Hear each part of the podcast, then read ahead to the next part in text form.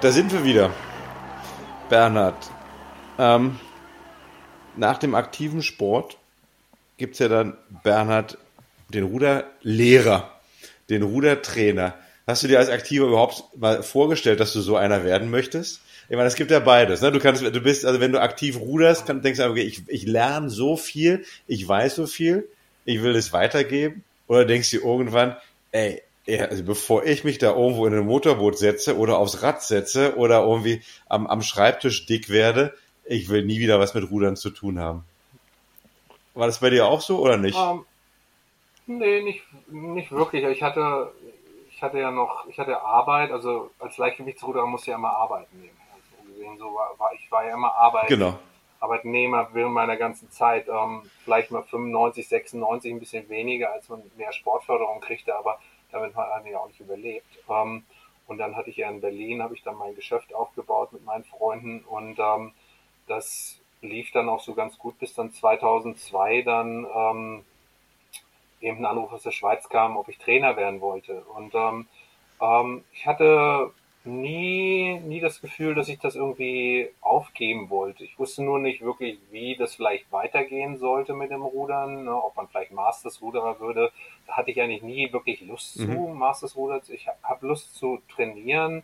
Ich laufe gerne, ich fahre gerne Fahrrad und so weiter, aber ähm, oder auch Ruder gerne, aber die, dass man dann so Masters-Athlet wird und dann na, Rennen fährt und so weiter, das war nicht wirklich mein Plan so. Ähm, und dann eben als der Anruf der Schweiz kam, ob ich da nicht trainieren möchte oder Trainer werden möchte, ähm, ja, das war dann so für mich so, ja, so eine Frage, okay, soll ich das machen oder nicht? Ähm, ich war dann ja auch verheiratet mit der Katrin Rutschow, die noch aktiv war, ruderte und ähm, der ich ja auch so ein bisschen, so ein bisschen her, hinterher gefahren bin als, als Hilfstrainer oder nicht als Hilfstrainer, einfach als Ehemann hinterhergefahren und gesagt hat, das alles so laufen soll und sie nie zugehört hat, weil sie sowieso nicht zuhören. Mit, weißt du, so, wenn man verheiratet ist, dann hört man nicht Nee, das ist vorbei dann. Ähm, dann dann Ja. ist vorbei, ja, genau. Und ähm, ähm, aber das war eben auch gut zu sehen, wie sie so trainiert hat. Und dann habe ich ja auch relativ viel Kontakt mit Trainern bekommen, ne, die, die mich auch beeindruckt haben. Und ähm, ne, ich hatte ja offensichtlicherweise Kontakt mit, mit dem Wolfgang Mhm. Fritsch, ne, der mein Trainer war, dem, dem guten Ralf Müller, ähm, der Trainer war.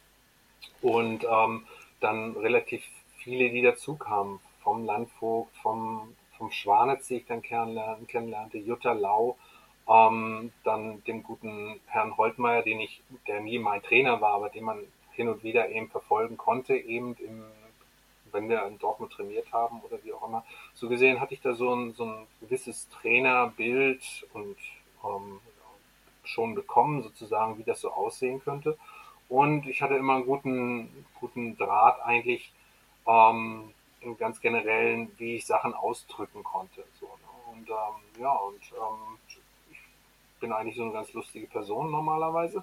Und dann war das für mich ähm, so auch ganz ähm, so, ein, so ein reizvolles Ding, tatsächlich zu sagen, okay, soll ich das machen oder nicht? Und ähm, ja, dann habe ich dann, Dann auf in die Schweiz. Dann, ich habe ja, auf in die Schweiz. Ich habe so ein bisschen im RAW trainiert, ich habe da so leichte Frauen trainiert und ähm, das war auch ganz angenehm. Und äh, da habe ich ihn auch den Sven Uck kennengelernt, der dort der Haupttrainer war zu dem Zeitpunkt. Und dann bin ich dann in die Schweiz gewechselt. Ja, das war dann so der erste, mein erster Trainerjob, den ich dort bekommen habe. Und, Hast du ähm, überhaupt eine, Trainerli eine nicht. Trainerlizenz hast du wohl gemacht oder warst du so unangepasst und du brauchtest keine Trainerlizenz? Ich brauche eigentlich nichts. Ja, weiß ich. nicht. nee, das Übliche. So. Ähm, nee, tatsächlich, ich habe, habe alles durchlaufen. CBA. Ah, du hast dich doch so Trainer. angepasst. Du bist komplett an, ein angepasster Typ geworden. Ja. Und ich bin, bin sogar zur Trainerakademie gegangen. Okay, Ne? War ja. in der Trainerakademie, was ist das, drei, vier Jahre gewesen so, wo ich ja eigentlich hätte nicht studieren dürfen, weil ich kein Abitur Ja. habe. Dann ähm, hatte ich dann so ein, so ein Einstellungs-, Vorstellungsgespräch dort, wo dann die ganzen Professoren dann saßen. Ja. Und die mir dann Fragen stellten und die dann sagten, ja, wir müssen dich jetzt hier befragen, ob du das denn irgendwie mental oder geistig überhaupt verfolgen kannst, was wir, hier, was wir hier beibringen wollen sozusagen. Und dann war das ein Gespräch von einer halben Stunde und danach wurde dann so, bin ich da rausgegangen, ja. wurde dann abgestimmt, dass ich das. Dass du das einigermaßen fast aufnehmen kannst, ja? Genau, genau. ja, das ist ja auch okay. Und dann noch Jahre später habe ich dann angefangen in Dings zu sehen, Leeds ähm, in England, ähm, habe ich dann ähm, ähm, auch Sport studiert, Co Sportcoaching ähm, und da muss ich immer noch meine Mastersarbeit abgeben. Ne? Ah, du bist ewiger Student dann noch jetzt. Ich bin sozusagen ewiger Student. Ähm, da kennt man ja noch andere Sportler aus meiner Karriere, die ja, genau. Jahrzehnte studiert haben und es dann irgendwann geschafft haben. So gesehen ziehe ich das dann über Jahre hinweg und ähm, kann mich dann irgendwann das auch nennen. Ja. So, und ähm, ja, nee, ich habe das alles so gemacht, so en passant. Das war ja alles, ist ja alles nicht viel, nicht viel. Also man muss ja mal anwesend sein. Und so Wie war denn, was war, was warst du denn, was warst du denn da für ein Coach in, in, in der, in der Schweiz? Das warst du, warst du mehr die, die, die Jutta Lau äh, der Schweiz dann jetzt? Oder warst du mehr der, der, der Ralf Müller? Äh, hast du nur irgendwie Geschichten von früher erzählt, als alles besser war? Ähm, genau. So, so, so, so lief das am besten. Ja. Hast du versucht, irgendwie nee, dein also, Bootsgefühl, hast du dich mit ins Boot reingesetzt? Hast du das definitiv ach, nicht nee, gemacht? Gar nicht. Nee? Nein. Nee, ich, ich will Leute um mich herum haben. Darum geht's doch beim Rudern. Ja. Man, man muss das Rudern, man muss das Rudern erleben. Man muss Leute um sich herum haben, die das alle klasse finden, dass man sich da rumschindet. Und es ist ja auch Winter in der Schweiz, es ist auch kalt und und wenn man da alleine rumfährt mit einem einzelnen Ruderer im Motorboot, ist ja auch langweilig und ist kalt und so also Eventmanager warst erste, du eigentlich dann. Ja, ne, gleich von vornherein. Es gab immer schön Movie Nights und es gab Fußball, es gab alles. Ne? Man musste dann auf den Berg rennen, wo keiner raufrennen wollte. Und mein Ziel war einfach so, ey, wieder viele Leute um mich herum. Okay. Ich war dann am Anfang Juniorentrainer, der Seniorentrainer, der hat es dann ein Jahr noch gemacht. Dann bin ich dann insgesamt Head Coach geworden und dann habe ich in der, die Trainingsabteilung von, ich glaube, sechs, sieben, habe ich dann irgendwie so auf 35 Leute oder 40 Leute hochgeballert, so, weil das einfach viel mehr Spaß mhm. macht. Ne? Es kommt ja nicht sowieso, kommt ja nicht jeden, jeden Tag alle sozusagen. Das sind Junioren, die haben Schule und so weiter. Aber das war klasse. Und dann habe ich mit anderen Vereinen versucht zusammenzuarbeiten und den habe ich dann auch beibringen müssen, sozusagen, wenn man 40 Minuten mit der Bahn mal zum Verein fährt, ist das nicht weit. Nein, das kann man machen. Das ist nicht weit. Das ist, ne? Und ähm, das war auch so ein bisschen, ich hatte da so den Mario Gier aus einem anderen Verein in Luzern, der, der hat ganz gut gepasst in unsere Gruppe und dann aus Basel eben welche, die mussten dann eben so 35 oder 40 Minuten mit der Bahn fahren und dann am Anfang haben sie sich ein bisschen geweigert, nicht geweigert oder schwer gemacht, mein Leben, aber dann fand ich es auch klasse, weil die dann auch wieder in Gruppen trainiert haben und das war dann, ja, das lief dann super ne? und das war war für mich so das, das Erfolgsding. Also du warst dann, also du warst dann wirklich dann einfach, da ging es ja wirklich um Gruppe und Spaß. Ähm, und da war dann nicht mehr der, der Stompo, der von sich selbst immer wusste, ich fahre irgendwo hin, um eigentlich zu gewinnen oder eine Medaille abzugreifen. Oder war das dann ja, für deine Ruderer auch, auch wichtig? Das war natürlich wichtig. Ne? Also ich wollte natürlich sofort alles gewinnen. Ne? Das war auch okay. klar. So, ich fahre ja nicht in die Schweiz da, um 40 Leute durch die Gegend zu treiben. Nee, nee. Wir waren dann auch relativ schnell der erfolgreichste Verein, haben dann diesen Gustav Schnieper Preis gewonnen, wie der heißt, so auf der Schweizer mhm. Den haben wir dreimal gewonnen und dann wurde gesagt, der wird jetzt abgeschafft, weil der Seeklub Zürich immer gewinnt. Dann wurde er wirklich abgeschafft aufgrund der. Ja. so absurd. Der wurde dann später wieder eingeführt. Das ist so Absurdität. Ja, und dann, ähm, ja, und ähm, dann, das, nee, da wollte ich schon gewinnen. Ne? Da habe ich dann, es war auch das Ziel, mein Ziel war da, erfolgreichster Schweizer Verein zu werden, was wir über vier Jahre, glaube ich, dann waren, bis ich dann gegangen bin. Und dann, ähm, ähm, und dann eben auch mit der Nationalmannschaft zusammenzuarbeiten. Ne? Es gab dann ja einen Nationaltrainer und ähm, dann ähm, bin ich auch relativ schnell eben als, ähm, ja, also es ist ja so, wenn du Vereinstrainer bist, die haben ja nur einen Nationaltrainer, die brauchen dann ja so Trainer, die am Projekttrainer dann, dann. Jeunesse fahren, genau. Ne, und dann bin ich dann eben Projekttrainer geworden für jedes Jahr, eben für irgendein Projekt von den Junioren hin zu U23. Ja, und dann, ähm, ja, und so habe ich mich da so vom Vereins Trainer dann eben wieder in den, weil ich im internationalen Bereich bleiben wollte, mhm. natürlich auch, ähm, habe ich mich dann jedes Jahr auch dann für irgendwelche Events dann ähm, qualifiziert mit meinen Mannschaften. Ja. Und das war dann auch gut, muss ich sagen. Hat Spaß gemacht und so Weil dann auch wieder bei einem internationalen Turnier internationaler genau. Crowd da war eventuell auch mal Leute, die man ja. schon von früher kannte, dann auch irgendwie als Trainer da waren wahrscheinlich. Ähm, genau. Ne? Die Umgebung. Ja, die habe ich dann alle so kennengelernt, um die Umgebung, die ich gerne mag sozusagen. Ne? Und ähm, ja, und da bin ich dann das erste Mal natürlich auch mit ganz vielen Nationaltrainern dann zusammengekommen und ähm, ja, und dann lernt man dann so die Leute kennen und man lernt auch so seine Vorgesetzten kennen vom Verband und das sage ich ja auch so, ne, wir hatten da so einen leichten, leichten Achter, die wurden dann Dritte in Luzern und dann wurde vom Verband gesagt, von dem Verbandssportchef, ähm, ich melde den nicht, egal was ihr in Luzern werdet, ich melde euch nicht zur Weltmeisterschaft. So, ne? Und das ist dann so, ja, das ist nicht rechtens. Ne? Da muss ich sagen, nein, das ist falsch. Ne? Ähm, ne? Und ähm, ja, in dem Boot saß zum Beispiel Simon Niedmann. Später weiß jeder, ist der Olympiasieger geworden. Ja. Ne? Der ist dann, ne? dann wurde gesagt, ja, bleibst zu Hause. Ne? Ist so, ne? bist schön Dritter geworden, Luzern, aber nein.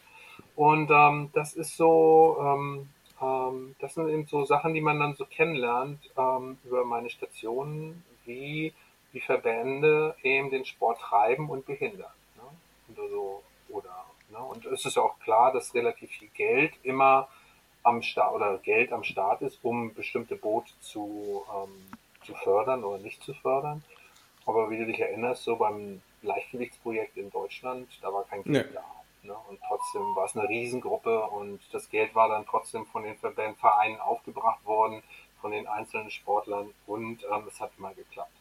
Ne? Also diese Ausrede, es ist kein Geld dort, ähm, ähm, darf nicht die Ausrede sein, dass man euch nicht meldet. Ne? Also es geht ja auch nicht, es geht ja in dem Fall ne, um viel mehr als jetzt um die Meldung. Ne? Leute trainieren, die stellen ihr Leben hinten an und so weiter und so fort. Ne? Also Ne, also da muss ich sagen, also wenn man, wenn man das Frauenrudern 1974 eingeführt hat, sozusagen, wenn man dann gesagt hätte, ja, ähm, ihr seid allzu schlecht, wir melden euch nicht. Ne? Ich weiß nicht, wenn man die heute melden würde, so, die wären wahrscheinlich alle anderthalb Minuten langsamer als, ähm, als die, ne? und die waren trotzdem Olympiasieger damals. Natürlich, ne, natürlich, man muss immer so sehen, wie Sachen anfangen und so weiter. Man muss immer, ne, immer solche Sachen akzeptieren. Ne? Und man kann nicht als Argument bringen, ja, die trainieren ja viel mehr, die schweren Männer sozusagen, und die haben den Weltmeistertitel viel mehr verdient, als jetzt so eine leichte Frau, die nur dreimal die Woche trainiert. Ja. Ne? Aber die leichte Frau, die dort trainiert, ne, hat in unserer Gesellschaft vielleicht A, keine Chance zu rudern, B, wird sie nicht unterstützt und C, und trotzdem schafft sie das zu einer Weltmeisterschaft gegen Gleichaltrige oder gleich, Gleichgesinnte zu kämpfen und Ne? Und, und dann nur, weil wahrscheinlich so ein, so, ein, so ein Mann sagt, ja, die trainiert nicht so viel, ja, dann möchte ich den mal gerne in den Schuhen von so einer leichten Frau sehen, wie die sich durch Leben gekämpft hat, um dorthin zu kommen. Na, das ist einfach nicht gerechtfertigt. Ne? Und ähm, man kann natürlich für das leichte Frauen oder leichte Männerrudern hoffen, dass da irgendwann mehr Geld, mehr Unterstützung, mehr was auch immer kommt, dass das Niveau sich angleicht. Ne? Und das sieht man ja beim Frauenrudern, hat sich das angeglichen von 74 bis heute oder beim Marathonlauf, die erste Frau, was war die? Drei Stunden 30 oder sowas? Was laufen die jetzt? Zwei Stunden zehn? Sowas, ne? Na, oder das, na, das ist also, man sagt ja nicht, ja, ne, dann, dann, dann lassen wir die mal nicht mehr starten, nur weil die jetzt drei Stunden 30 gelaufen sind. Nee, nee, ne, das ist, alles braucht seine Zeit und das ist eben beim Leichtgewichtsrudern hatte ich eben auch, das hätte eben ein weiterer Schritt ins olympische Programm weiterkommen können und weitergehen. Es gibt ja auch Lösungen oder andere Ansätze, um das hätte, um das möglich zu machen, aber das ist ein anderes ja. Thema. Und dann, ja. ja. Ja, und dann in der Schweiz, das war eben gut. Ne? Das lief dann so gut, bis man, bis man eben dann einen Vorgesetzten bekommt, mit dem man nicht zu arbeiten möchte. Ne? Und dann lief das eben dann so lange, bis der Typ kam. Und, und dann, dann, geht man. Ähm, ja, dann, dann geht man. Ja. Ne? Dann geht man und ähm, in dem Fall ähm, bin ich dann gegangen nach Kanada und ähm, habe dort beim Don Rowing Club gearbeitet, so der einer der größten Vereine in Kanada als, als Club. Wie kommen wir denn da überhaupt dann hin, Stumpo? Ist es dann auch ein Netzwerk? Ist das dann, Flugzeug. da gibt es eine Stellenanzeige oder? Fliegen. Ja. ja, also natürlich, Road2K ist sozusagen der größte Stellenmarktvermittler, Rudersportvermittler, okay. muss man ja. sagen. Ne? Und ähm, und ähm, ich hatte eh kein Interesse, nach Deutschland zurückzukommen. Ähm, und ähm, auch wenn ich das wirklich, ja, Also man muss überlegen, man wird vorgeschlagen für die Trainerakademie vom Deutschen Ruderverband. Und ich weiß nicht, wie viele Trainer da vorgeschlagen wurden und wie viele von dieser Trainer, die dort drin das durchlaufen haben, haben wirklich eine Stelle bekommen vom, vom Ruderverband oder so. Das ist, das ist ein bisschen Hanebüchen das Ganze. Aber egal. Ich habe ähm, dann mich da beworben und dann war ich, war, bin ja guter Freund mit dem Volker Nolte, habe den dann angerufen. Der hat dort mir dann auch so eine gute Referenz gegeben, weil der auch dort gearbeitet hat. Und dort bin ich dann, habe ich ein Vorstellungsgespräch geführt und dann bin ich dort nach Kanada gekommen und ähm, habe dann beim Don Rowing Club, das ist eine ganz andere Arbeit dann und das ist eben auch wieder, was mich jetzt über meine ganzen Stationen gebracht hat, dieses Wachstum als Trainer oder dieses, dieses Sehen von anderen Verhältnissen, wie wo trainiert wird, eben vom Grund auf, eben von den Junioren oder im Seniorenbereich eben wirklich weiterführt oder nicht die Augen geöffnet, man weiß ja, wie jemand mhm. trainiert sozusagen, aber wie Situationen so sind. Und in Kanada war ich dann eben so Masters, Junioren, Sommer, U23 und so weiter, Trainer in allen, in allen Bereichen und ähm, habe dort auch viel gearbeitet in den Vereinen und ähm, habe dann irgendwann die, das Angebot bekommen, den, den Frauen-Doppelvierer für, die, für Kanada zu trainieren. Habe dann aber gesagt, würde ich gerne machen, aber ich beende erst die Saison in, mit meinem Verein und dann hat der Verband gesagt, nee, entweder kündigst du jetzt und darfst hier arbeiten oder, oder, oder das doch okay. nicht. und dann, dann habe ich gesagt, ja, dann kündige ich nicht ähm, und bleibe bei meinem, bei meinem Verein. Das war, ne, und dort bin ich dann für Raw Ontario, bin ich dort ähm, dann der ähm, Landestrainer geworden, wenn man das so will, gleichzeitig und dann eben für den und dort auch, ne, dort gab es dann auch einen leichten Achter in Kanada und auch gleich wie in der Schweiz, ne, ähm, wurde denen gesagt, ihr dürft nicht fahren, ihr dürft nicht zur Weltmeisterschaft fahren. So, ne? Und das ist das Frustrierende, zu sehen, sozusagen, wie, wie, wie eine einzelne Person das entscheiden darf. Ne? Das ist für mich ne, unglaublich, ja. Und dann bin ich dort irgendwie für Raw Ontario bin ich dann irgendwann ausgezeichnet worden als Most Competitive Coach of the Season ja. und so weiter. Und ähm, ja, und da ist das Programm eben ein anderes, äh, ist Canadian Henley das größte. Ne? Da werden dann so Mannschaften vorbereitet für Canadian Henley. Und ähm, die, die dann eben ähm, sich vorbereiten und gut sind, da ruft man eben den Nationaltrainer an und sagt, okay, hier ist einer und dann wird er eben eingeladen oder wird er nicht eingeladen. Ne? Und der Frauenteam war eben in London zu dem Zeitpunkt, Männerteam in Victoria.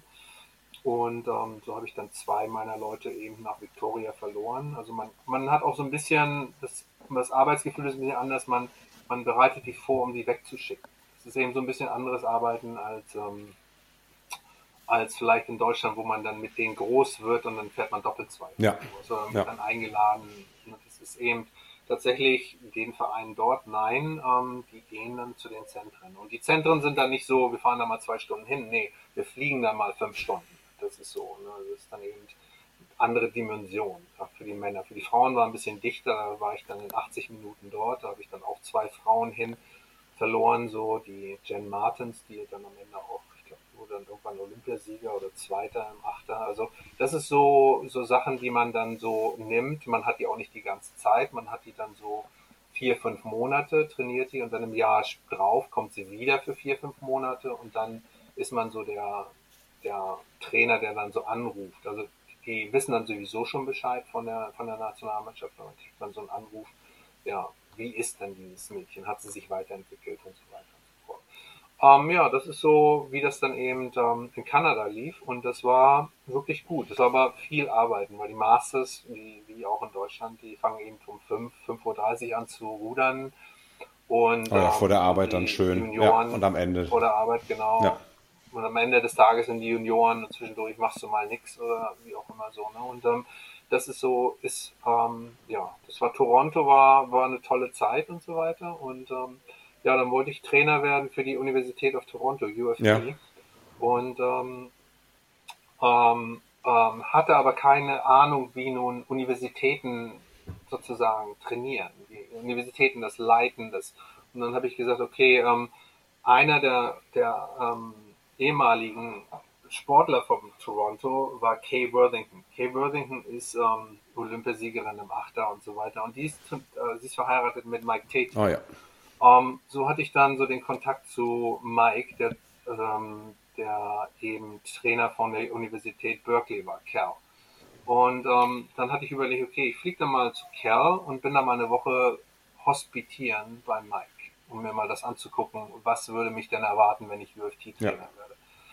Ja, und dann fliege ich dann dahin ähm, und ja, Amerika ist das Land des Autos sozusagen und fliege hin, buch, buche ein Hotel und ähm, ja, alles falsch gebucht und so weiter für mich. Und dann bin ich dann zum Verein gegangen. Die, die trainieren ja in Oakland in wirklich einer schwierigen Gegend, sagen wir es mal so, bin ich da schön zu Fuß hingegangen. Und dann haben die alle einen Schreck bekommen. Und dann hat dann Kay gesagt, nee, der wohnt auf keinen Fall in diesem Hotel, das ist na, da wird er wahrscheinlich erstochen oder weiß der Geier. Der wohnt bei uns zu Hause. Und ähm, dann habe ich eine Woche dann eben mit Mike und Kay bei ihm zu Hause gewohnt. Und habe ihn dann also so ganz persönlich kennengelernt und Kay auch so und ähm, das Training, Universitätstraining und so weiter. Und ähm, ja, und dann habe ich mich eben auf die Stelle dort beworben in Kanada für UFT. Ähm, dann bekomme ich aber einen Anruf von, von Berkeley, ähm, dass, ob ich den Posten vom California Rowing Club übernehmen möchte. Das hat dann, Mike Tatey hat dann ein Wort dort eingelegt bei seinem Boss sozusagen oder bei seinem Co-Boss, dass ich diese Stelle bekommen sollte. Und dann wurde ich ja mehr oder weniger ab, abgeworben vom, vom Kanada zum California Rowing Club. Ja, der, Und, ähm, der ja. California Rowing Club war was? Der ist California Rowing Club ist sozusagen der, der höchste High-Performance Club in den USA. So, also da gab es dann nur zwei Trainer zuvor. Ähm, Tim McLaren war der eine davor und ähm, nach Tim McLaren kam Steve Gladstone, der war der Trainer von Berkeley gewesen über Jahrzehnte und war auch Trainer für die USA-Mannschaft.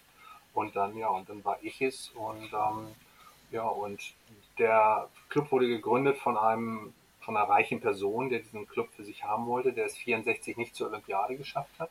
Und der gesagt hat, wenn er mal reich ist, macht er so einen Club ähm, und gibt den Leuten sozusagen die, die Möglichkeit, dort raus zu trainieren. Er würde alles mehr oder weniger, also nicht alles bezahlen, aber finanziell relativ unabhängig für die Sportler, dass sie sich auf den Sport und ihre Arbeit funktionieren, ähm, konzentrieren können und ähm, würde eben dann einen Weltklasse-Trainer sozusagen dorthin stellen. Und dann hat Mike Katie ihm gesagt, ja, das ist der richtige Mann, der ist Weltklasse ja.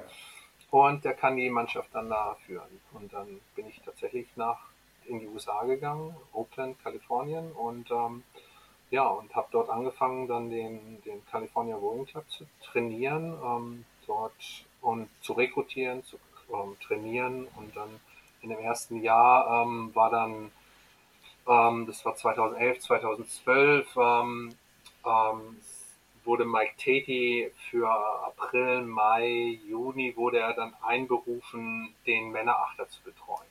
Aber er konnte das nicht, bevor seine Saison endet, ähm, bis Cal. Und die Ende Mai, Anfang Juni. Ne? Ende genau. Mai, genau.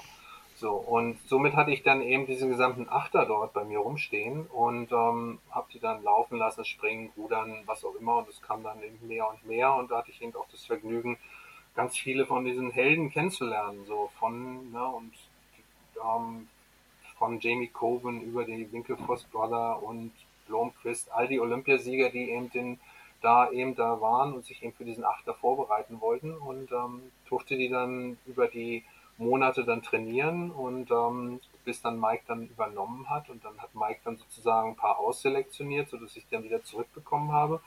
Und mit denen, die, die dann zurückgekommen sind, bin ich dann eben zum, zum nach London gefahren zum Grand Challenge Cup. Und ähm, ja, wir konnten dann den Grand Challenge Cup gewinnen in dem Jahr 2012.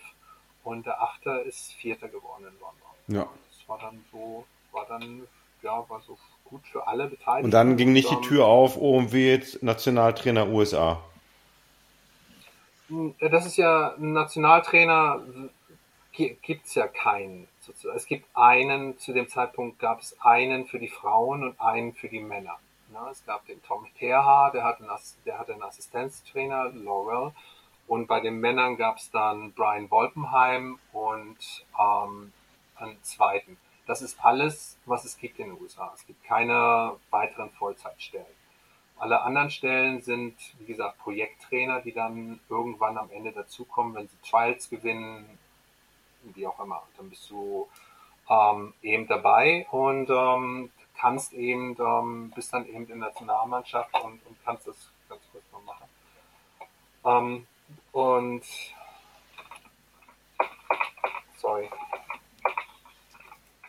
Ähm, und dann bist du, wirst du aufgerufen, eben diese Mannschaft zu betreuen. Und ähm, es wird, wurde auch in diesen ganzen Jahren bis heute sind, sind da nicht mehr angestellt. Ich glaube, heute sind es genauso viele. Es gibt einen Frauentrainer ähm, und gibt es noch einen Männertrainer? Ja, es gibt einen Männertrainer, Casey Galvanik, und dann gibt es noch einen weiteren Trainer, den der neue Josie angestellt hat, ähm, ein Skull-Frauentrainer oder Trainerin. Mhm. Das ist alles sozusagen. Es gibt es ist auch gar kein Geld vorhanden für mehr Trainer. Ne? Es ist ähm, wirklich nur so, so ein Rumpfprogramm und alles andere finanziert sich dann eben durch die, ähm, ja, durch die Vereine, ähm, durch die Trials, wie auch immer. Und deswegen ist der California Rowing Club so groß, weil eben ähm, ein großer finanzieller Background dahinter steht. So, der kann eben einen ganzen Doppelvierer finanzieren und eben auch zur Weltmeisterschaft schicken. Ähm, und das war dann eben so meine Arbeit, eben die Leute vorzubereiten im, im Riemenbereich, um die dann wegzuschicken wieder oder im Frauen-School-Bereich oder Frauenriemenbereich wegzuschicken.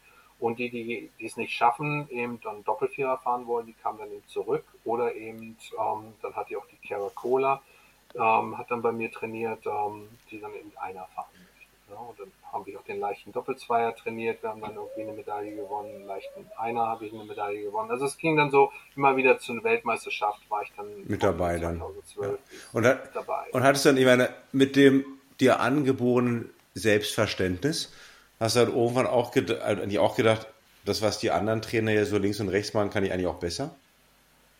So ein Mike Tatty um, ähm, zum Beispiel? Um, ähm, so besser, also man, man, also was, was wieder so ist, so first, äh, erst einmal so der Austausch mit Trainern ist ganz interessant. Ja.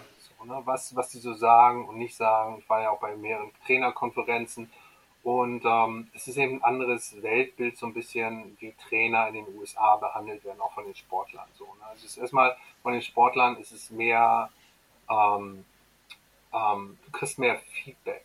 Ne? Also Trainer heißt nicht Stompo, Trainer heißt immer Coach. Du hast ja. so eine Art Titel sozusagen, wo man sich dran gewöhnen muss, sozusagen. So, wenn man aus Deutschland kommt, hat man ein bisschen mehr Interaktion mit seinem Trainer, während in den USA oder in den Ländern, wo ich gearbeitet habe, ist es mehr so ein bisschen von oben herunter zu dem Sportler. Okay. Ne? Und ähm, das bricht sich so ein bisschen auf, so weit, so, umso höher der Sportler kommt in seinen, in seiner, in seinen Rängen, dass er mal gewinnt, da hast du mehr so.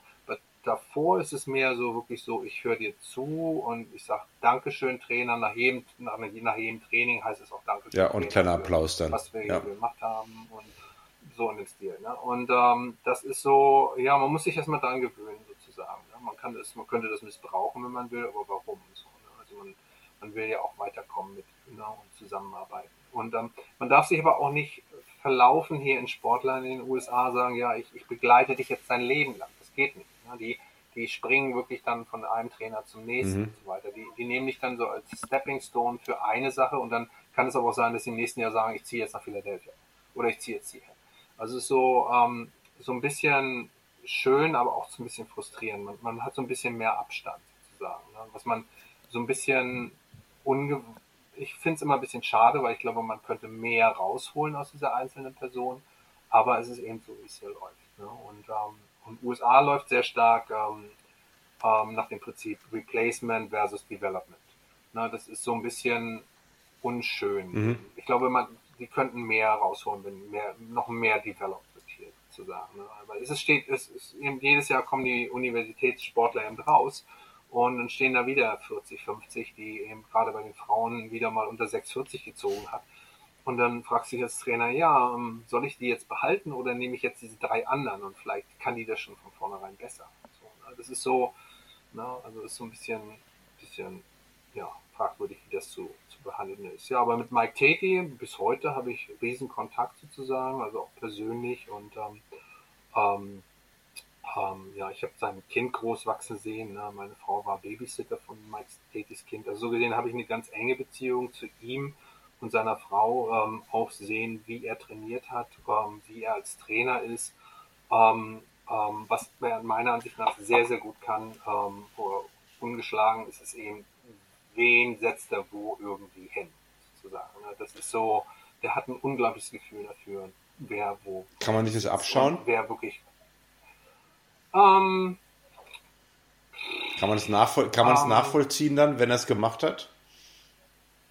Man, man kann es nachvollziehen, ja. So, man kann es so nachvollziehen. Ähm, und ich glaube auch nicht, dass es irgendwie ähm, irgendwas Großartiges ist. Ich glaube, ähm, ich glaube, wenn du so einen gesunden Menschenverstand hast und, und wirklich so sorgenfrei mal in die Sache reinguckst und, und nicht gebunden bist, auch kann ich jetzt hier Geld verdienen, weil der aus dem U23-Bereich kommt und ich krieg, nee, ich glaube, das ist so, ähm, du kannst es, ich glaube nicht, dass man das jetzt so eins zu eins umsetzen kann, aber ich glaube, man kann schon sagen, okay, ähm, das ist nachvollziehbar und das kann man so machen. Ja, ne? Es gibt natürlich immer Entscheidungen, gerade beim Achter, Platz 8 sozusagen, da gibt es dann drei Leute, wo das alles ziemlich ähnlich aussieht.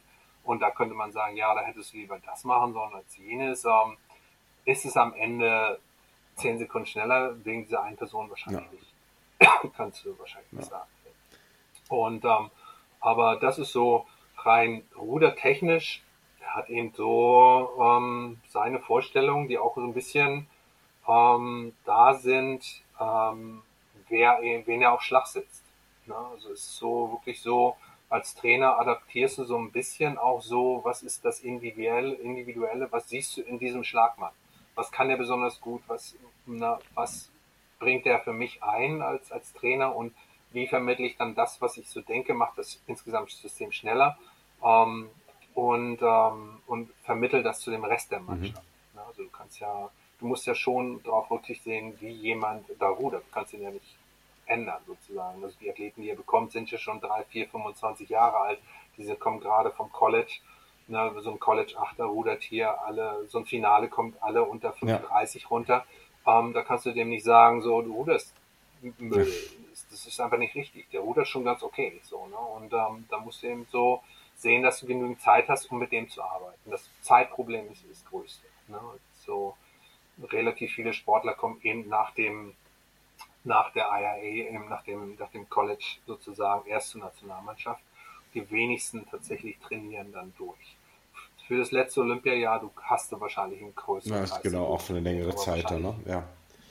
Ich drücke mal ganz kurz auf die aber, Tube, aber, weil wir wollen ja auch noch zum großartigen, ja. also wir brauchen einen Zwischenspurt und wir wollen noch einen großen Endspurt ja. gleich haben. Ähm, okay. Weil California Rowing Club endete dann leider sehr tragisch, ne? Ja, mein Boss died. Ja. mein, der, der verstarb. Und ähm, die, die Kinder haben das erstmal für zwei oder zweieinhalb Jahre geschlossen, den, den Verein sozusagen. Ähm, nachdem Mike Teti dann gesagt hat, ähm, er hört auf bei Cal ähm, ähm, und sein Sohn ist immer noch nicht Student. Ich denke mal, Mike wird es noch ein Jahr machen. Also den haben sie den Job jetzt gegeben beim mhm. California Rowing Club. Und ich glaube, wenn sein Sohn zur Universität geht, wird Mike wahrscheinlich seinen Amt niederlegen und zurückziehen nach Philadelphia, wo, wo er geboren wurde, weil auch seine Familie dort hat und so weiter. Ist nicht, ich weiß es nicht genau, aber ich, ich schätze es beinahe mal so ein. Und, dann und weiß ich nicht, ob es und, und, und dann hat Bernhard Stomporowski sich den Chinesen in die Arme geworfen. Aus, aus, aus genau. reiner Geldsucht oder was? Oder warum? Ich meine, ich mein, das, das, genau. das weiß doch jeder, der, ich meine, der liest Bernhard Stomporowski und China. Das war doch, also würde ich, muss doch Liebe auf den ersten Blick gewesen sein. Ja, das war doch ein, ein, ein, ein perfect match. Vom, oder, oder, oder, oder, oder dachtest, oder dachtest du, genau, oder dachtest du, ich brauche endlich mal so eine richtig, richtig große Herausforderung. Ja, die war auch richtig groß. Ja, darum. Herausforderung. Also, na, ähm, die Sache ist, ja, die Sache ist eigentlich für mich, also jeder wird sich versuchen, da rein und rauszureden sozusagen, aber ich fand es eben interessant, was sie so machen oder was der Verbandspräsident sagte, was er machen will. Er will eben das gesamte Sportrudersystem will er, äh, muss er wie das westliche System umbauen, weil die Staatsförderung für alle Sportarten, also es waren ja alle Verbände, waren ja Staatsverbände und das ist jetzt aufgehoben in, in China. Ne, alle Verbände müssen jetzt tatsächlich Mitgliedsbeiträge erheben, müssen selber in den nächsten zehn Jahren sehen, wie sie über die reinkommen. So, ne, da gibt's Sport, wird Sportförderung geben, aber eben nicht mehr in dem Sinn, wie es, wie mhm. es davor gab. Und, ähm, und er, der gute ähm, Präsident, hat er nicht nur mich angeheuert, er hat ja auch dann den guten Steve Redgrave angeheuert zur gleichen Zeit und dann noch weitere westliche Trainer, um eben auch so ein, so ein Gefühlsbild zu kriegen, okay, wie könnte man das verwestlichen, wie kann das aufgebaut werden. Ähm, gute Idee, ähm, nur wenn niemand zuhört, dann ähm, passiert auch nichts weiter. Ne? Und ähm, das ist natürlich mit Zuhören auch ein bisschen schwierig, weil wenn keiner Englisch spricht, wird es natürlich noch schwieriger. Ne? Und, ähm, und mit den ganzen Übersetzern, die alle drei Monate wechseln wegen dem Arbeitsrecht, wird es noch mal schwieriger. So gesehen ähm, war es dann am Ende leider Gottes ähm, tatsächlich eine Totgeburt, die ganze Sache. Ne? Also ich hätte, wir hatten viel mehr vorgehabt, ähm, ähm, gerade mit dem schweren Männer-Riemen-Bereich, wo ich so als ähm, nicht als Trainer zuständig war, sondern Coach the Coaches and Building the Project. Mhm. Das war so die, die Aufgabe. Und ähm, das Projekt mündete darin, dass in Shanghai eben der Achter stationiert werden sollte. Und über die Monate habe ich schon erfahren oder gemerkt, das wird gar nichts. Ne? Da wird niemand wird nach Shanghai gehen. Das, das ist einfach nur ganz viel Gerede und ähm, so weiter. Ich hatte das Glück, dann auch einige Sportler dort kennenzulernen, die auch wirklich ganz klasse sind. So dieser Männer-Doppelzweier, der dann am Ende ja 2019 der Gold gewonnen hat. Die beiden Sportler habe ich kennengelernt. Und, ähm, und dann noch viel weitere, aber das waren so eben tatsächlich so von den Athleten her ähm, tolle Menschen. Also die sind auch nicht anders. Athleten sind überall auf der ganzen Welt ziemlich mhm. gleich gesinnt. Die wollen schnell rudern, die wollen trainieren, schnell rudern. Da ist nicht irgendwie, dass jetzt einer irgendwas anders macht. Das ist alles das Gleiche.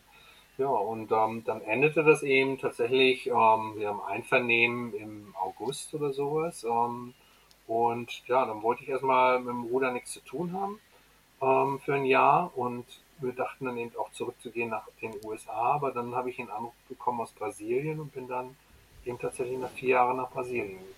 Und ähm, war eben, also ein Grund war auch meine Frau spricht Portugiesisch, ähm, um auch das Leben so ein bisschen für mich, ich hatte dann zwei zwei zusätzliche Kinder bekommen, ähm, um da ja, zu leben sozusagen und ähm, zu trainieren. Der, bei Flamengo trainiert. Flamengo ist so der größte Verein in, in Südamerika oder Mittelamerika.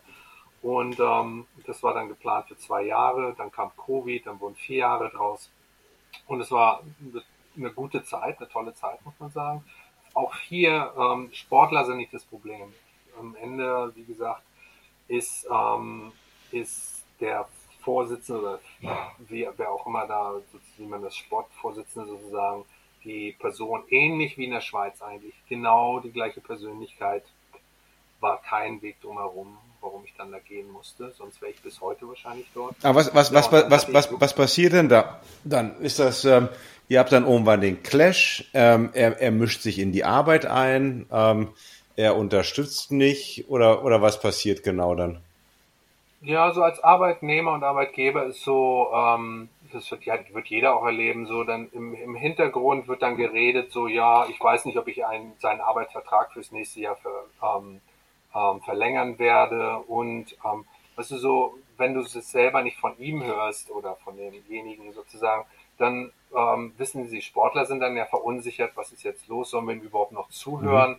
Und ähm, dann stellt man den zur Rede, dann haben wir zusammen geredet und dann dann wird aber auch nichts gesagt, sondern es wird einfach im Hintergrund, es ist dann einfach schon klar, er möchte einfach ähm, jemand anders haben. Ne? Das ist dann so, er ist dann neu gewählt worden in das Amt sozusagen und der, der mag einfach nicht, wie ich arbeite, egal ob ich jetzt drei Jahre in der Folge eben alles gewonnen habe in, in Brasilien, das spielt keine Rolle. Es spielt auch keine Rolle, dass ich als Nationaltrainer irgendwie 24 Silbermedaillen auf den südamerikanischen Spielen gewinne von 28 Bewerben sozusagen so ne? Das spielt alles keine Rolle. Es spielt auch keine Rolle ob ich nun ne ich habe Freunde gefragt ob sie den brasilianischen Ruderverband unterstützen können. Die haben 20.000 Dollar gespendet ja. für den Brasil das spielt alles keine Rolle mehr. Das sind reine persönliche keine Hebel ja. keine keine Mechanismen die sowas stoppen können. Ähm, und da wird jeder Rudertrainer drüber stolpern ne? Da das ist einfach ne, wenn du, wenn du nicht gewollt wirst von einer Einzelperson, dann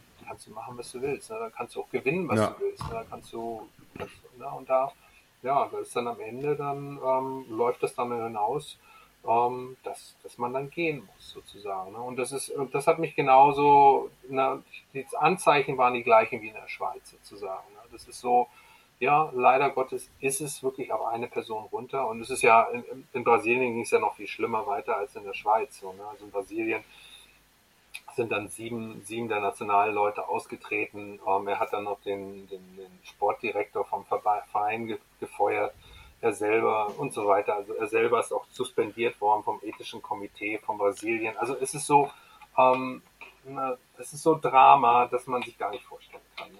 Und ähm, ja, aber das ist eben so, da kannst du nichts machen als Trainer. Du bist dann eben doch gefangen. Ja. Du bist dann eben doch nur Arbeit, Arbeitnehmer. Ja. Ne? Und ähm, und ähm, ja, und damit muss man eben auch leben sozusagen. Und es ist eben so die Frage, wie lange kann man damit leben sozusagen. Und ähm, jetzt habe ich eine Stelle in den, in den USA angenommen, wo ich Juniorentrainer bin in einem kleinen Verein. Und ähm, ich nehme mir sozusagen die Auszeit gerade hier. Ähm, ich habe meine Responsibilities auch nicht riesengroß. Ich habe hier eine Gruppe, die ich bilden muss auf 40 bis 45 Leute.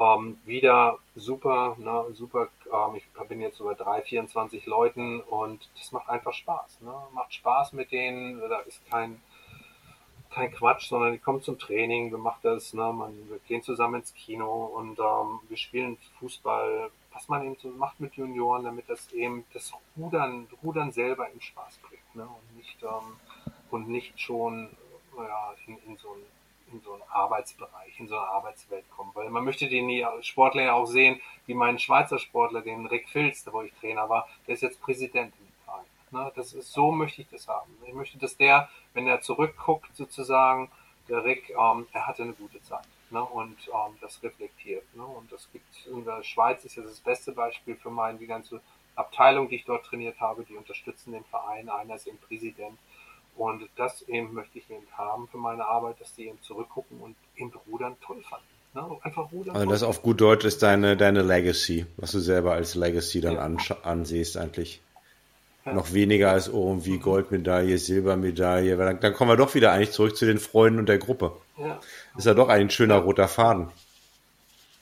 Ja, nee, das ist, es ist immer so das, was mir am meisten Spaß bringt. Ne? Das muss man einfach sagen, so, ne? wo man dann eben so ja, man kann zurückzucken, es war eine tolle Zeit. Das ist eben so für alle Beteiligten und ähm, ja, das versuche ich dauerhaft zu vermitteln, dass eben, dass es mehr ist denn einfach nur, einfach nur Rudern. Und dass, dass der Beigesch oder das Gute dabei ist, ja, man gewinnt auch manchmal ja. so. Ne? Also wie oft gewinnt man wirklich so. Ne? Selbst ich, der relativ viel gewonnen hat, ich würde sagen, 90 Prozent aller Rennen hat. Ja, genau. Ja, ja, ja. Muss, muss man einfach sagen. Ja. Dann guck mal, versuchen wir mal den Bogen zurückzuspannen zum Anfang. Mhm. Deutschland. So, du hast so, so viel jetzt mitgemacht. Ja, ich, ich höre dir ein bisschen ja. zu, correct me if I'm wrong. Ich sehe eigentlich eine, eine, eine super interessante Entwicklung. Ich meine, ich, also ich hoffe, dass wenn du ab und zu mal zurückschaust oder irgendwie denkst, Gott, da war ich irgendwie der, der, der, der, der Punker, der in, in, in, in Ruderverein eingebrochen hat, weil ich irgendwie pennen musste. Ähm, mhm. und, ähm, und dann hin zu, was dir Rudern auch alles gegeben hat, was du dem Rudern auch zurückgegeben hast, da musst du da teilweise zurückschauen, ja, trotz aller Unsicherheit, die du eben beschrieben hast, ne, was so ein Trainerposten, die mhm. so ein Trainerposten mit sich bringt, kneifst du dich ab und zu mal irgendwie in den Arm und denkst, ist eigentlich doch ziemlich geil gewesen? Nee, ich finde das super. Ne? Ich finde das alles super sozusagen. Ne? Viele Sachen sind, wie gesagt, menschenabhängig, um, die was verhindern was ich unsinnig finde. Ähm, und ähm, ich freue mich über alle, alle, alle Bereiche, wo ich war, ne? über alle Länder, durch, wo ich war, um das mal gelernt oder gesehen zu haben. Die Kultur, ähm, Kultur, ja, es ist immer so ein, so ein Satz, Kultur, ähm, aber wie eben Leistungssport ähm, abgewickelt wird, ähm, Leistungssport ja, in einigen Ländern abgewickelt wird und in anderen eben verherrlicht wird, sozusagen. So, ne? Und das ist eben wirklich gut zu sehen und man hat ein, ein riesen Überblicksfeld bekommen. So, ne? das, das fing in der Schweiz schon an, muss ich sagen, wo ich sagte, wow, das ist einfach was Besseres, als was wir jetzt hier in, in Deutschland versuchen so oder machen. Und, ähm, und das hat sich dann eben nur erweitert, das gesamte Feld sozusagen. Aber ich muss auch im Grunde genommen sagen, dass leider Gottes dieses gesamte, der gesamte Rudersport sehr abhängig ist von Einzelpersonen und nicht von einem gesamten System, wo man sagen kann, ja, wir als, als Gruppe setzen uns mal hin und machen das mal so oder so. Nee, es ist eine Person, die wirklich visionsweise dort Sachen verhindern kann oder eben tatsächlich ähm, voranbringen kann. Das ist so ein bisschen, bisschen schade. Ja. Also ich glaube, da sollten ein paar Regularien sein, wo dann gesagt wird, nee, daran, daran wirst du jetzt nicht rühren. Da kannst du machen, was du willst. Das ist einfach so. Ne? so Odysseus kommt ja auch irgendwann zurück, ne? Ja. Aber er wurde nicht erkannt. Ja, vom, ich, wollte grad, ich dachte gerade, wer ist der Hund? Ja, weil er wird von seinem Hund erkannt, ähm, der gar nicht so lange leben konnte. Aber egal, das ist eine andere Geschichte. Ähm, kommt kommt, äh, kommt äh, Stomporowski auch immer mal wieder zurück? Gut, es ist nicht so nicht so ja. warm aktuell hier in Deutschland wie in Florida. Ähm, genau, das ist nicht so warm, darum glaube ich mal, nicht so in den nächsten zwei Monaten so, aber natürlich ähm, Interesse. du guckst dir das doch auch an. Auch Komm, du guckst dir doch auch an. Du schau, also du, wir haben jetzt beide hier eine Träne verdrückt, weil Leichtgewichtsrudern abgeschafft wird. Ähm, wir haben noch eine Träne verdrückt, weil wir schon sehen, was das mit dem Leichtgewichtsrudern auch in Deutschland gemacht hat. Ähm, mhm. so, und dann verdrücken wir mit Zappel noch ein paar Tränen zusammen über das Abschneiden von, von A-Nationalmannschaften. Ähm, und du kannst du daran was tun oder ja. nicht? Also ich meine, wir beide nicht, wir sind ja ahnungslos. Äh, ja, ahnungslos, ne? Also ähm, so ahnungslos seid ihr auch nicht, ne? Also ihr fragt ja schon die richtigen Leute in der Gegend sozusagen, ne? Ähm, die da so sind. Ähm, und man kann natürlich was machen. Ne? Man, man muss natürlich auch den Mut haben, was zu machen. Ne? Das ist so die Sache so. Ne? Und ähm, man, man hat ja, hat ja versucht, jemanden aus ähm, ähm, unseren guten Frenkel, Frenkel von England hat er versucht einzustellen und man hat ihm ja eigentlich gesagt, das funktioniert alles nicht so, wie du das machen willst. Und ähm, wenn man natürlich so arbeitet, dann wird man natürlich auch nicht viel verändern können. Ne? Also wenn man, wenn man dem gleichen Riegel davor schiebt. Ähm, ich bin natürlich so ein bisschen resistenter, muss man sagen. So, ne? Also ich höre dann auch schlecht manchmal, ne? Und dann sage ich, nee, das ist dann das, sorry, ich habe es jetzt nicht verstanden, so, das wird jetzt aber trotzdem so gemacht, wie ich gesagt habe. Ähm, das ist natürlich eben ähm, auch schwer, Sachen dann so durchzusetzen, wenn alle alle keine Lust haben, was durchzusetzen. Aber was würdest du, was würdest na, du denn, was würdest du, denn anders machen? Es aus der Ferne betrachtet. Na, aus der aus der Ferne, naja, also es ist ja es sind ja alle Bereiche, die da so sind. Es gibt keine richtige deutsche Meisterschaft. Es gibt Junioren, die überdurchschnittlich viel abschneiden. Es wird gar nicht hinterfragt, warum.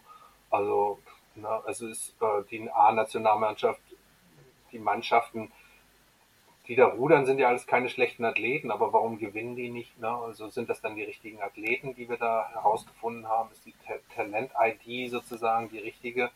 Ähm, die Trainer, würde ich mal sagen, so natürlich bedingt, wahrscheinlich auch, muss man fragen, ist das jetzt wirklich der richtige Trainer? Also wir haben ja nun auch das Problem, also in Deutschland sehe ich das ja, die, die rotieren so ein bisschen. Ne? Also wenn man hier nicht so Erfolg hat, dann rotiert man eben zu dem anderen Job sozusagen.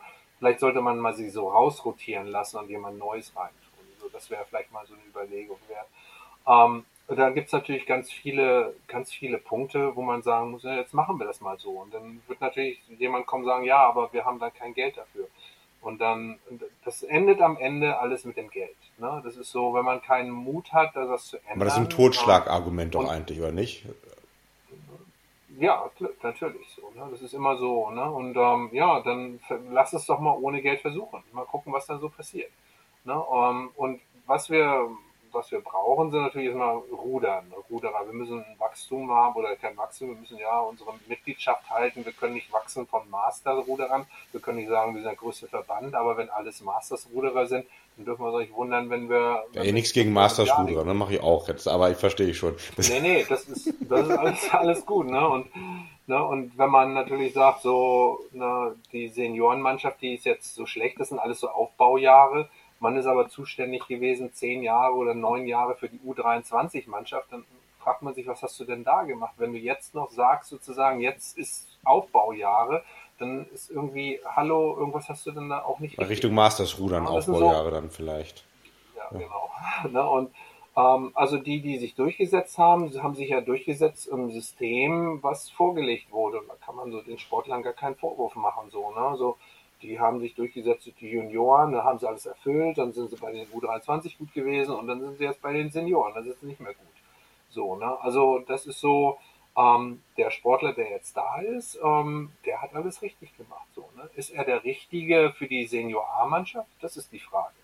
Ne? Das muss man mal so sagen. Oder ist derjenige nicht schon ausselektioniert worden im Juniorenbereich, weil er einfach keine Lust hatte, zehnmal zu trainieren, sondern einfach nur achtmal. Dann ist dort Zweiter geworden oder Dritte. Und ähm, ja, und dann eben, geht's eben nicht weiter. Ne? Dann, ähm, was gibt's da für Auffangbecken? Ähm, müssen wir überhaupt Juniorenrudern machen? Müssen wir überhaupt zur Junioren-WM fahren? Oder ne, müssen, wir diese, müssen wir diesen Aufwand treiben? Warum ist keine deutsche Meisterschaft?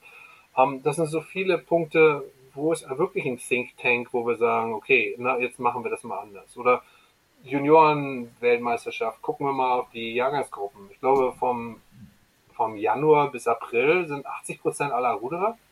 Was machen die anderen? Sie fahren alle in Urlaub und kommen dann später wieder. Also, war, wie kann das sein, dass so viele ne, im Januar bis April Geborenen zu Junioren-WM fahren? Also es ist so, kein, scheint doch ein bisschen absurd zu sein und dann muss man einfach mal mehr überlegen, was, was müssen wir insgesamt anders machen. So, ne? Und also ja, weißt, ich unterbreche noch, Entschuldigung, ähm, aber das heißt, weil wir haben ja auch mit anderen schon gesprochen, es geht dir jetzt gar nicht so sehr um irgendwie den richtigen Trainingsplan für die Senior A-Mannschaft oder ob ich jetzt vorne schneller fasse oder Endzug betonter fahre, ähm, sondern eigentlich, was du sagst, ist System. Ja, na, also na, du kannst rudern, wie du willst, ge gewinnst du oder verlierst du. Na, das ist natürlich nicht, nicht ganz so brutal so, ne, aber, aber Trainingsplan ist, na, also der Deutschland-Achter, was wurde der vor ein paar Jahren, wurde Zweiter, das war in Tokio, da wurden die Zweite. Glaubst du, die haben irgendwas verändert im Training zu heute, wo sie jetzt Fünfte werden? Natürlich ja. nicht so. Na, glaubst, glaubst du, du ändern, die ändern irgendwas im Training und werden dadurch viel schneller? Nee. Na, das, die werden dadurch nicht schneller. Ne? Das, da muss man fragen, so haben wir die richtigen Athleten in unseren Kreis selektioniert? So, ne? Also offensichtlich diejenigen, die es geschafft haben, haben alles richtig, richtig gemacht. Die sind dort oben angekommen. Aber war das System, was wir gehabt haben, ist das das Richtige? Ne? Hätten wir nicht besser, ne? Und das ist mal auch mal ein Riesenvorwurf von 1990 bis 2000. Überleg mal, du kriegst zwei Nationalmannschaften geschenkt. Ne? Und du musst jetzt über, jetzt musst, kannst du ausprobieren in im Junioren U23-Bereich können wir jetzt alles ausprobieren, because wir brauchen uns keine Sorge mehr machen, was im Senioren A-Bereich passiert, weil wir werden sowieso alles gewinnen. Ne? Wir können jetzt mal ausprobieren. Und was machen wir? Wir geben Dieter Altenburg das Zepter in die Hand, um alles, alles gleich zu machen, um Junioren-WMs zu gewinnen, 14 Mal oder 13 Mal, 13 Mal Gold. So, da ist nichts anders gemacht worden. Da wurde nicht mal einmal gesagt, okay, lass mal den Männer Vierer ohne, Junioren Vierer ohne, lass den mal komplett anders selektionieren. Sagen wir mal, das machen wir Vereinsboot draus. Mal gucken, was passiert. Mal, ne? Einfach mal probieren, weil das Ergebnis spielt ja gar keine Rolle, weil wir suchen ja den Sportler für die Senior A-Mannschaft. Wir suchen nicht den Junioren-Weltmeister. Wir suchen den richtigen Athleten für später. Aber da wurde nichts gemacht. Alles über einen Kamm, immer hier so weiter und so weiter und so fort. Und ähm, da wurde nichts probiert. Ne? Also wirklich gar nichts. Ne? Also kann, da soll mir wirklich jemand mal was zeigen und sagen, ja, nee, wir haben versucht. Ne? Und dann kommt da so ein Oliver Seidler her, ne, der überhaupt gar nichts macht, sozusagen so, ne? Der trainiert bei seinem Papa und gewinnt. Ne? Natürlich, na, natürlich ist das, ähm, ein Einerfahrer kann man nie nehmen, aber der, der, der hat auch gemacht, was er will, sozusagen. So, ne? Der ist nicht das System gelaufen. Ne? Der hat das dann richtig, aber Einerfahrer als Beispiel zu nehmen, ist immer ganz schwer. Ne? Das ist immer so, ne? aber das System, wie das, wie die, die Talententwicklung gesucht wird und, und wie die Vereine am Ende auch drunter leiden. Also ihr wisst ja selber, es gibt jetzt Union B-Selektionen schon für irgendwie, kann man jetzt Land Senioren-Selektion. Ja, und natürlich dann auch schon Nationalmannschaften, oder wer ist das jetzt, Baltic Cup ja. oder so, ne? Dann ist ähm, ja, ja. ja. Ranglisten, ganz wichtig. Ranglisten, wichtige Ranglisten. Ranglisten, genau. Ne? Ganz wichtig, ne, ganz wichtig, ganz vorne. Ja. Und ähm, ja, das ist ne, es ist alles überflüssig. Ne? Alles überflüssig. Lass sie doch trainieren. Ne? So, lass sie trainieren, lass sie Spaß haben. Ne? Lass den Baltic Cup fahren. Baltic Cup ist für Länder wie Schleswig-Holstein und Mecklenburg-Vorpommern und dann das so den Franzosen Cup gibt es da unten für, für Baden-Württemberg und äh, Rheinland-Pfalz. Ja. So, genau. Ja. Genau, ne? Sollen die da unten das doch fahren sozusagen so, ne? Und lass doch mal wieder in Berlin irgendwie so RW gegen BRC irgendwie wichtigste Regatta im Jahr sein, irgendwo. Ne? Also, ne? also dieses ganze nationale Rudern, ich bin ja nun wirklich kein Nationalfan sozusagen, aber wir müssen ja irgendwie das Rudern, ähm, das muss ja auch Spaß machen für so Vereine irgendwie so. Ne? Warum machen wir das ja. überhaupt so? Ne? Wo, wo, wo sind wir sichtbar? Wir sind ja komplett unsichtbar sozusagen als Verein. Ne? Das fängt ja im Union B-Bereich an, dass du schon eine Renngemeinschaft fährst. So, ne? Das ist so, ne? lass die, lass die doch da fahren. Ne? Das ist eben, wie gesagt, mit der Schweiz, finde ich super. Ne? Also das ist so ein Beispiel. Eine Woche vor Luzern haben die ihre Schweizer Meisterschaft, da muss jeder für seinen Verein fahren. Ne? Da kannst du keine Renngemeinschaft fahren. Oder wenn du Renngemeinschaft fahrst, dann musst du vorher in der gleichen Mannschaft zweimal gestartet sein. Ja. Probier ja. das mal. So, ne? Das ist, ne? das ist so, ne? Also da gibt es so viele Ansatzpunkte, wie man, wie man, wie man Sachen ändern könnte und, und Ne? Und da muss man sich einfach mal hinsetzen und sagen, ja, ne, das scheint ja nicht so zu gehen. Das einzige Gewachsene, was wir haben in Deutschland, ist eben der Männerachter. Ne? Das ist gewachsen in Dortmund, das ist, hat sein Ding dort und so weiter. Ob man das nun so durchführen muss, so 100 Prozent, wie es gemacht wird, ist eine andere Frage. Aber was haben wir denn sonst? Ne? Wir haben jetzt gesagt Zentralisierung. Okay, alle müssen nach, nach, nach Hamburg. Ist das gewachsen, dass alle nach Hamburg müssen? Ist das irgendwie, Ne, da, ich kann mich noch erinnern, da war Halle und Magdeburg, das ist gewachsen im Doppelvierer. Ne, da wollte jeder hin. Da wollte jeder hin, um diesen Doppelvierer zu kommen. Ne, weil das war, ne, da muss ich hin, um zu gewinnen. Ne, und dann irgendwie hat sich das verwässert, ist weggelaufen, leider Gottes irgendwie so. Ne, da hätte ich mir gewünscht, ja, macht das so. Ne? Und ähm, ja, und im Frauenbereich, Frauenriemenbereich, ich weiß nicht, wo das schon überall war. Ich glaube, keine Stadt, wo es nicht gab, sozusagen. Ne? Das ist einfacher aufzuzählen. Ne? Und ähm, ja, das ist so. Also ein bisschen ne? mehr Konkurrenz im Grunde genommen, ja? Wieder. Auch in, in ja, interne ne? Konkurrenz, ja? In, in Deutschland, ja. ja ne? Also es, ja. Ne, es gibt so. Was ist denn das? Da gibt es ganz viele andere. Stombo, du hast dann, du hast ja jetzt eine Auszeit, du trainierst ja die Junioren. Mhm. Hast du schon mhm. dein, dein 10-Thesen-Paper geschrieben? Natürlich. Ich habe gerade eins Ich habe gerade, ich mache ja die Level 3 Ausbildung hier in den USA und eine der Fragen war. Wie kann ähm, deutsches Rudern wieder auf Vordermann gebracht werden?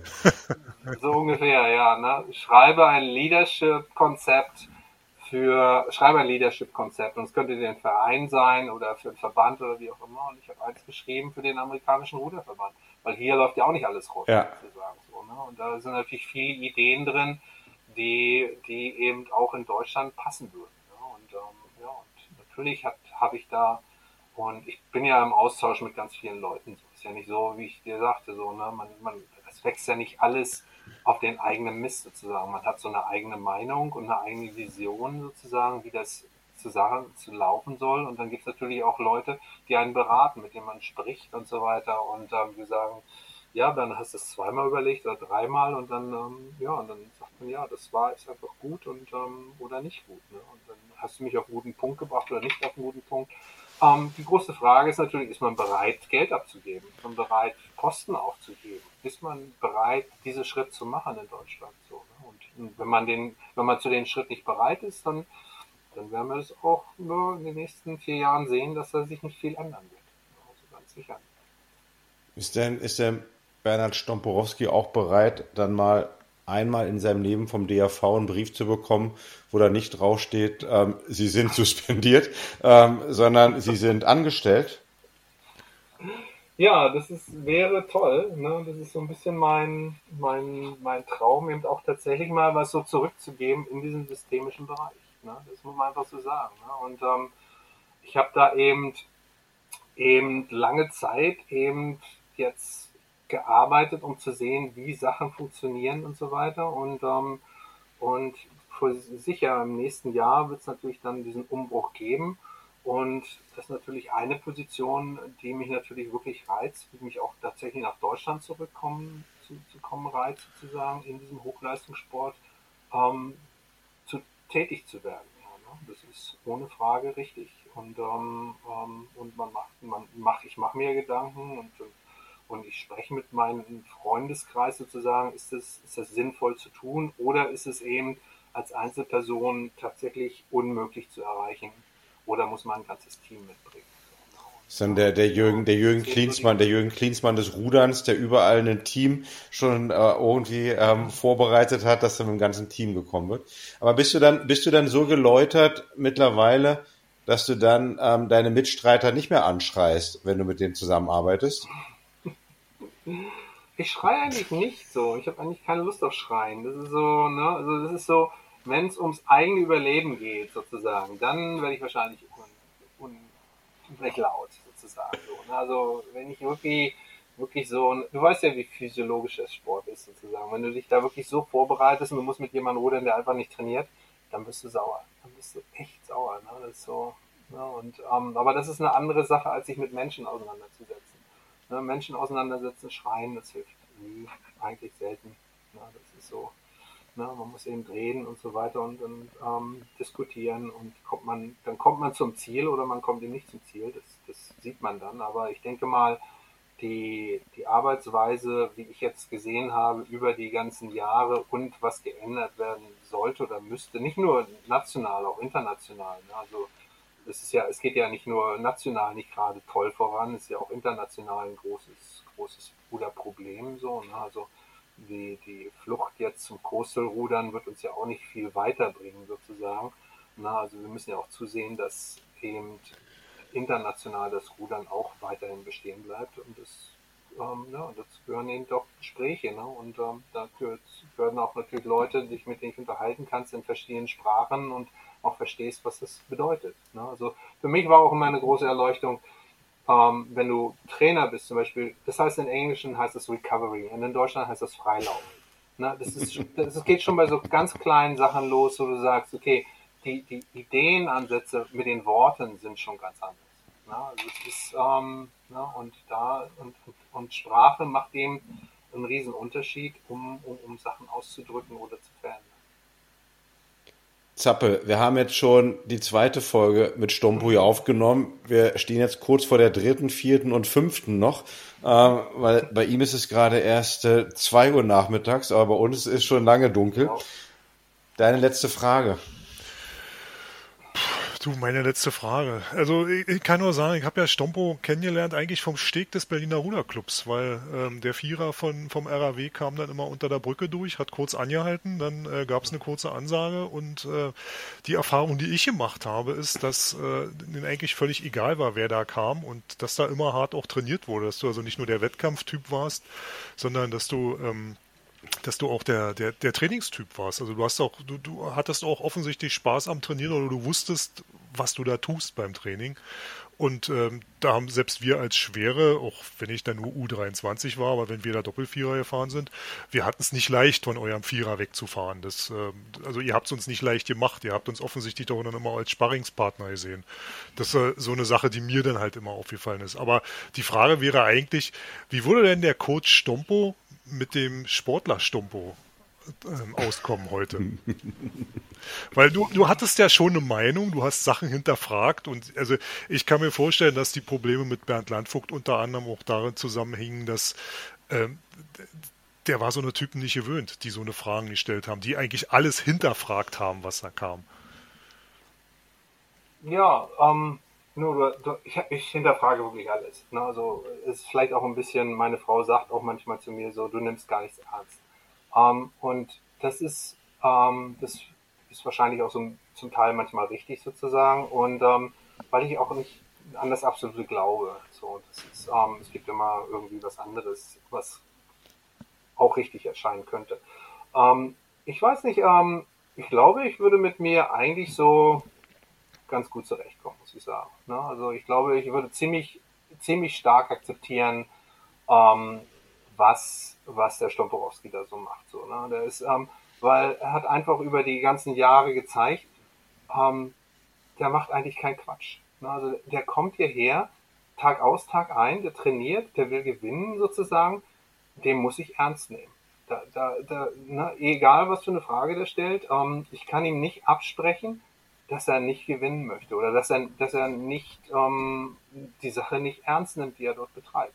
Das, die, die, das kann ich ihm einfach nicht absprechen. Ne? Und, ähm, und ähm, ich glaube auch über die, die ganzen Jahrzehnte, die ich das jetzt so mache, ne, wüsste ich jetzt nicht so, wie jemand auch sagen könnte, ja, er will das nur machen, um Leute zu ärgern. Ne, das, das, ne, das ist, ähm, ne, ich bin nicht jetzt 57 geworden, um jetzt einen Posten anzunehmen, um Leute zu ärgern. Ne, also ich mache das nicht, mach das nicht bewusst 40 Jahre, um einen Posten zu bekommen, ja, jetzt ärgere ich alle, euch alle zu sagen und, und sage, sehe das Recht habe. Nee, ich habe im tiefsten Herzen würde ich dem Typen sagen, ja, der, der hat sich das echt zu Herzen genommen, was er dort macht sozusagen und ähm, will eigentlich was Gutes sozusagen so und ich muss mich eben mehr anstrengen. Ich muss mich mehr anstrengen, um das plausibel zu machen, was ich hier durchsetzen möchte. Und ähm, ja, und ähm, also klar, das ist meine subjektive Sichtweise mir selbst gegenüber. Ähm, Hast du denn, Stompo, bist du denn jetzt ja. eigentlich mal einem anderen Bernhard noch irgendwie nahe gekommen in diesen ganzen Jahren als Trainer? Wer, wer, wer, wer war denn am, am, am ähnlichsten? Am ähnlichsten. Gab's den? Ähnlichsten. Wo du irgendwie zurückdenkst und so, Mensch, hier, da, das ist ja doch irgendwie Minimi. Ähm, nee, nicht wirklich so. Ich muss sagen, so, das ist, ähm, die, die Trainer, die ich auch so schätzen gelernt habe, die haben alle so eine relativ. Ähm, ja, von Sportlern, die du, die du selber trainiert hast. Ähm, ja, da habe ich auch einige erlebt. Da habe ich einige erlebt, die wirklich ähm, ähm, die, die sturköpfig waren, sozusagen so. Ne? Aber ähm, die waren alle bereit, sich hinzusetzen und zuzuhören. Also das ist, ähm, also einer der sturköpfigsten war wahrscheinlich sogar meine Ex-Frau, die gute Katrin. Ne? Die war wirklich, der musstest du alles zehnmal erklären, sozusagen, dass es glaubt am Ende. Und ähm, ich kann mich auch sehr gut erinnern, sie und Peter Schwanitz, wenn die zusammen diskutiert haben und Messboote angeguckt haben, ähm, wenn sie das am Ende äh, begriffen hat, was der von ihr wollte, ist, wollte sie sofort aufs Wasser und es umsetzen. So, ne? Und ähm, so, äh, es ist, ähm, es ist wirklich so, die Akzeptanz aller Sportler, die quer denken, ähm, ist alles gut, solange sie auch bewiesen haben oder beweisen, dass sie es auch tatsächlich wollen, sozusagen. Dass sie auch tatsächlich gewinnen wollen oder nach vorne kommen wollen. So, ne? Aber wenn sie nur dreimal in der Woche zum Training kommen, dann habe ich Schwierigkeiten. Dann muss ich sagen, na, na, warum wollt ihr Big Blade fahren oder warum wollt ihr Complete fahren? Was ist das für eine Frage überhaupt? Warum wollt ihr den Philippi fahren, wenn ihr nur zweimal kommt? Das ist, na, das ist, dann, die Ernsthaftigkeit, das muss ich irgendwie sehen, dass da eine Ernsthaftigkeit dahinter ist in der Aktion, dass, dass das auch gerechtfertigt sozusagen ähm, ja, Antwort zu geben. Natürlich gebe ich jedem eine Antwort sozusagen. Ne? Jeder kriegt seine Antwort und ähm, ist auch nicht herunterlassend oder irgendwie so, sondern ähm, aber wenn jemand irgendwie wie die Katrin oder wie der Brandon, wie auch immer alle durch mich gelaufen sind, durch mich gelaufen sind, wenn die ihren Trainingswillen zeigen und so weiter, dann kriegen die, kriegen die aufs Haar genau ihre Antwort, die sie auch ähm, demanden sozusagen. Vielen Dank. Ich denke, wir sind am Ende angekommen. For now, hm. für heute. war, eine, war mir ein großes Vergnügen. Ja, Vielen Dank für deine Zeit. Bitteschön. Und ähm, boah, ich denke, da kommt nochmal eine Fortsetzung. Ja? In, in, in, welcher, in, ja. welcher, in welcher Rolle dann auch. Und ähm, ja. wir freuen uns dann schon mal auf das Thesenpaper, dass es veröffentlicht wird. Ne? Ähm, okay. Für alle Leute, die Interesse haben. Habe schon mal eins geschrieben, an den DRV geschickt und es wurde gesagt, dass es nicht veröffentlicht wurde so gesehen. Ah, es gibt ja Internet, äh, Stompo. Es gibt mittlerweile, kann man es auch einfach aus sich selbst veröffentlichen. Ja, da gibt es mittlerweile Wege und Technologien, um sowas zu veröffentlichen. Ja, das stimmt wohl. Ne? Aber du weißt, wie das ist. Wenn du das eingibst, dann hast du 300 ja. davon liegen. Oder 400. So. Nee, es war klasse, mit euch zu sprechen. Ne? Ich wünschte, manchmal würdet ihr ein bisschen mehr snowballen, ihr zwei miteinander. Aber Ne? Ich höre gerne euren Podcast, muss ich sagen. Das war aber wieder eine Folge vom Schubschlag. Vielen Dank fürs Zuhören. Bis zum nächsten Mal. Ciao.